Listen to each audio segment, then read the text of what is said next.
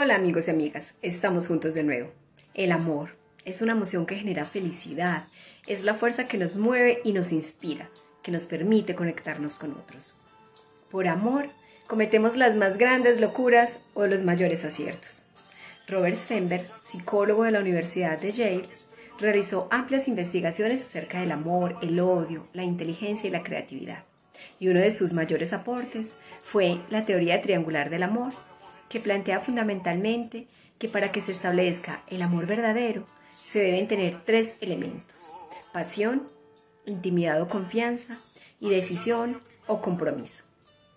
Y como dijo el poeta persa Rumi, solo desde el corazón puedes tocar el cielo. Sin más, los dejo con escritos al aire número 16, el amor primero y el primer amor.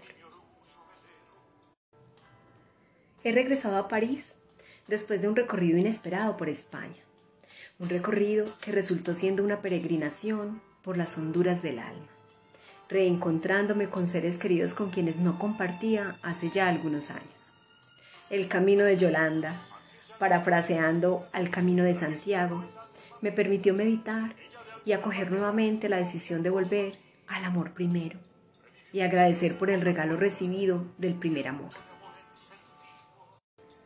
las conversaciones con mi hermana Gloria y su familia, con mi amiga Gloria, con María José y sus amigas, con Ana y Onelio, Rosa y Elisa, y con Angeli e Isaín, junto a los dos retiros espirituales realizados de la manera más paradójica.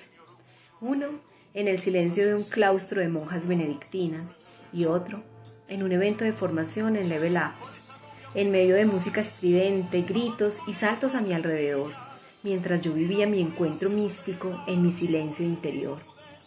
Todas estas personas y situaciones me brindaron la oportunidad de tomar la decisión de optar por la vida y retomar la alegría de vivir cada segundo de mi existencia, renunciando a la muerte y desesperanza que me ha acompañado durante todos estos años. Muchas conversaciones desnudando el alma, el reencuentro con el mar, la Biblia, los libros y películas religiosas y los talleres realizados con el acompañamiento de Pablo Soler me hicieron retomar estos dos conceptos y hacerlos presente con ilusión, esperanza y agradecimiento en este momento de mi vida. El amor primero es la misión, lo que reconocí en el momento que encontré el sentido de vida y motivó mi salida de casa. Asumir los riesgos, la vocación, era ser. En mi caso fue el compromiso con la sociedad mi país, la humanidad, los pobres de la tierra, la llamada de Dios a la plenitud, a la búsqueda del reino, la justicia, el amor. Y el primer amor, que no necesariamente es el primer novio, ni el primer amante, ni el primer marido, no. El primer amor es quien llega a tu vida y se compromete contigo, quien te ama mirándote a los ojos. Quien te escucha atento, quien en su palabra transmite lo que piensa, siente y hace quien camina contigo, no para que recorras su camino o recorrer el tuyo, sino para potencializarte en el tuyo y te invita a conocer su camino y desde el respeto amoroso te pide que lo ayudes a caminarlo. Quien respeta tu ritmo y te alienta cuando quieres detener la marcha o te invita a descansar si nota que te desbordas.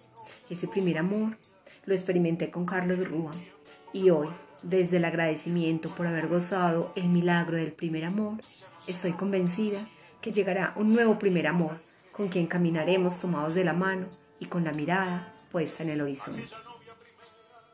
La Yola, 21 de noviembre de 2018. Musicalización, Alberto Cortés, aquella novia primera.